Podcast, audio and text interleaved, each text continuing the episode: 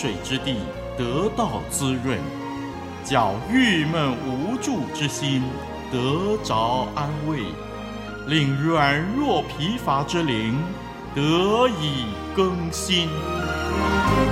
欢迎同来之曲，清泉甘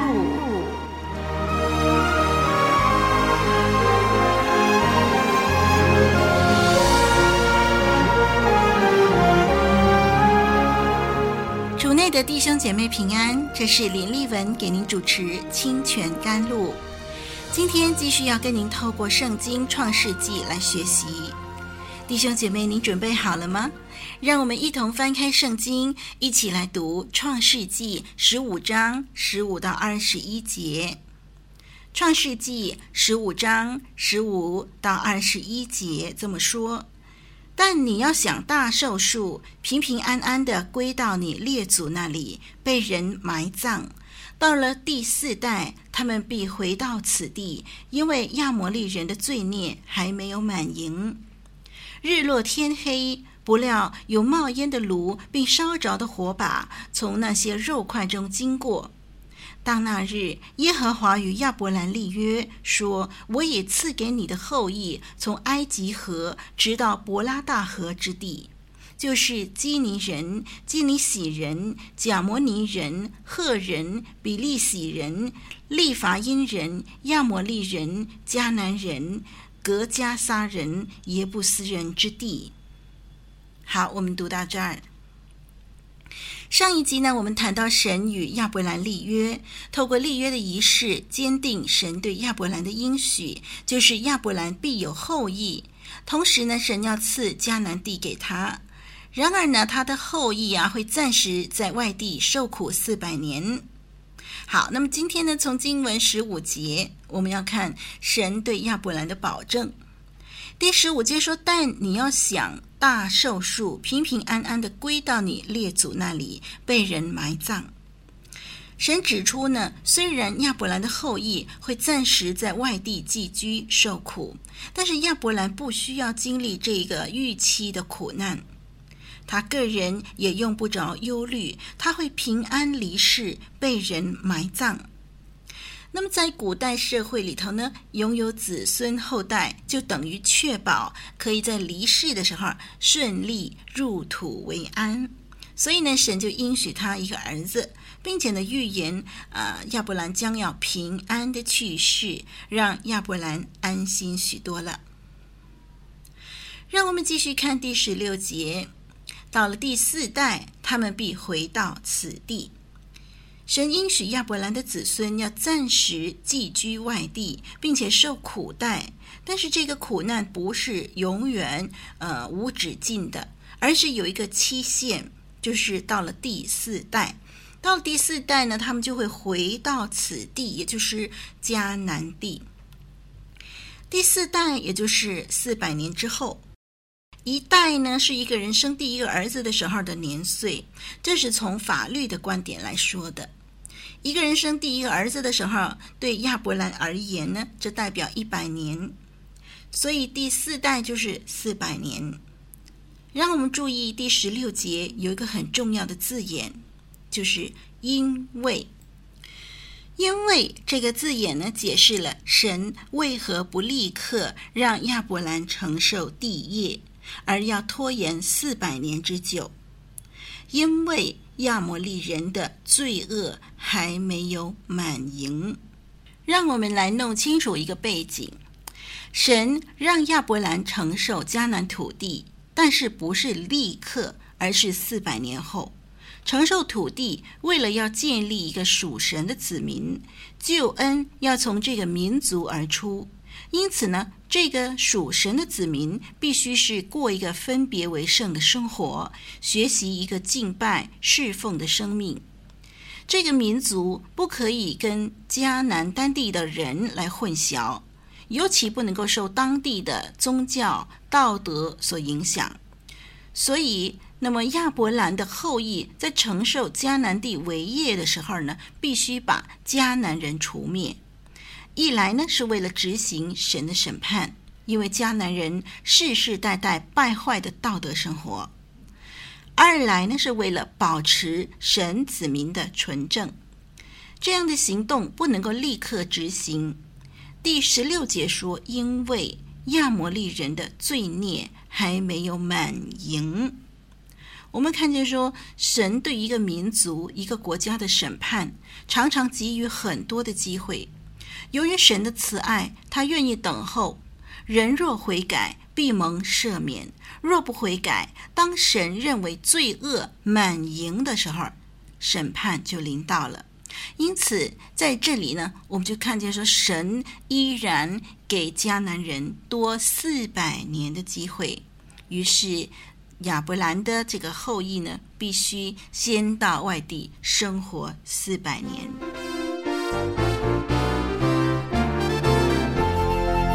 亚伯拉罕生平，信心之父教宗，无所保留，全然献上，艰辛倚靠，一生顺服。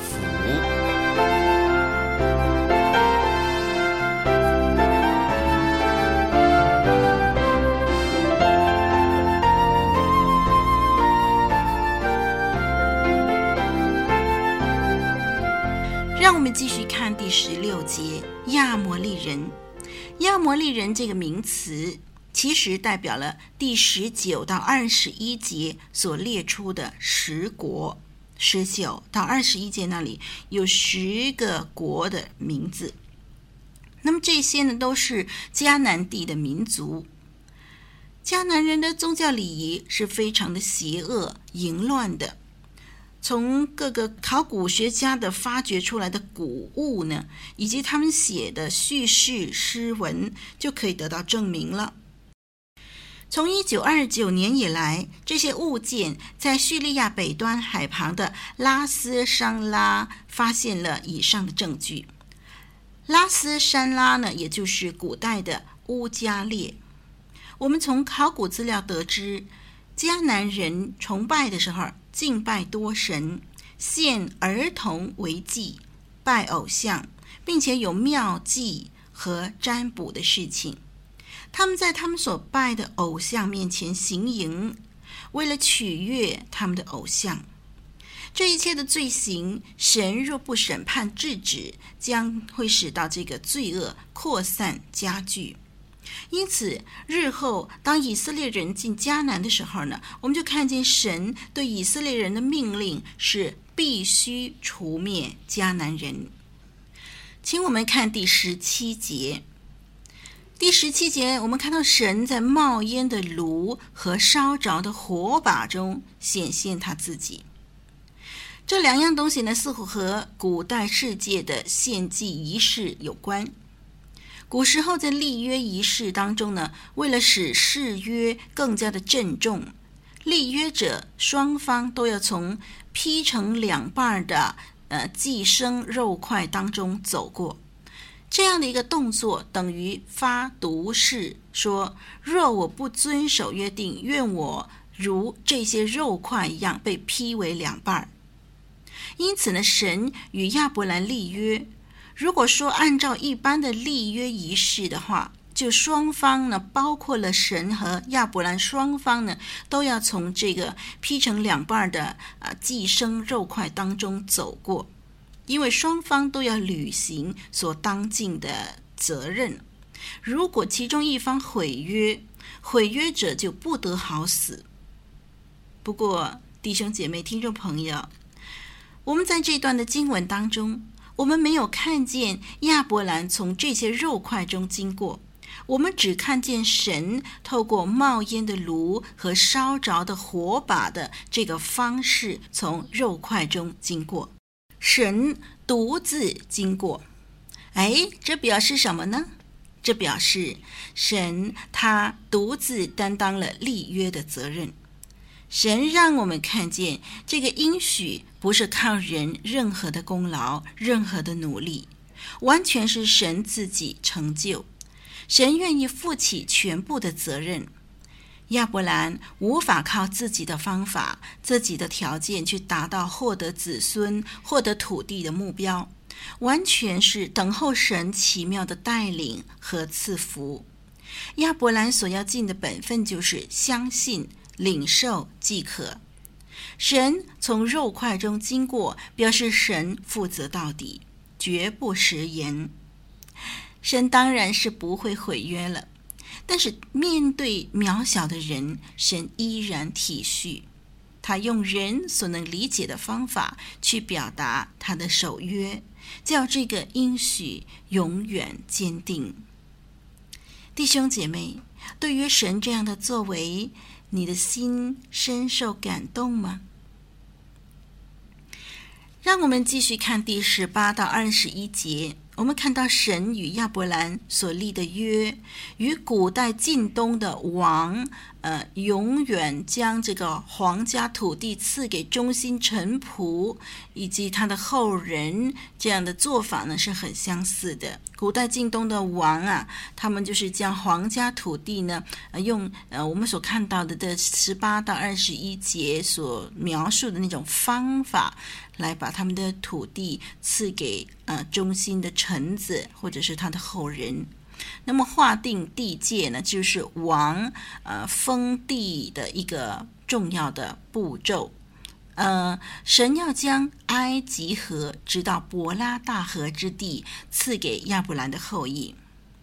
埃及河大概是指今天西乃半岛东北部的伊勒亚利西河床。啊，伊勒亚利西河床，那么伯拉大河就是幼发拉底河了。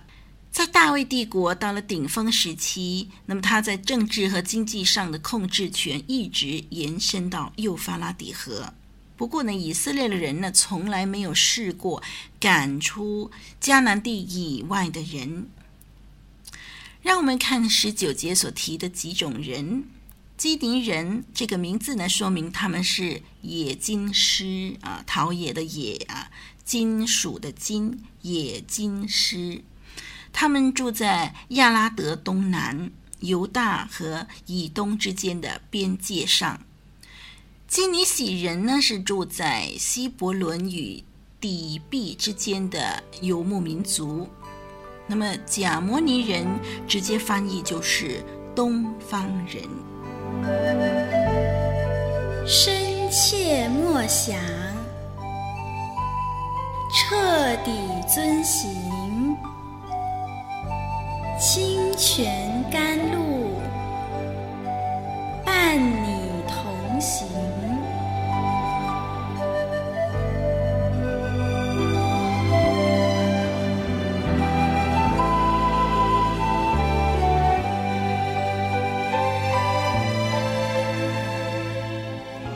听众朋友、弟兄、姐妹，神真好，你说是吗？神为什么这么大费周章的要拣选亚伯兰，要赐给他子孙土地呢？我们说过，神要从亚伯兰身上建立一个民族，做他的子民，从这个子民当中兴起救恩。而神这样的计划是非常坚定的执行的，他最后以流血完成了救恩。人何德何能蒙神如此厚爱？只能说一切都是恩典。今天我们用什么来回报神呢？好，那么今天呢，《创世纪》这段经文，丽文暂时跟您研究到这儿。我们下一集再继续研究吧。愿神祝福你，再会。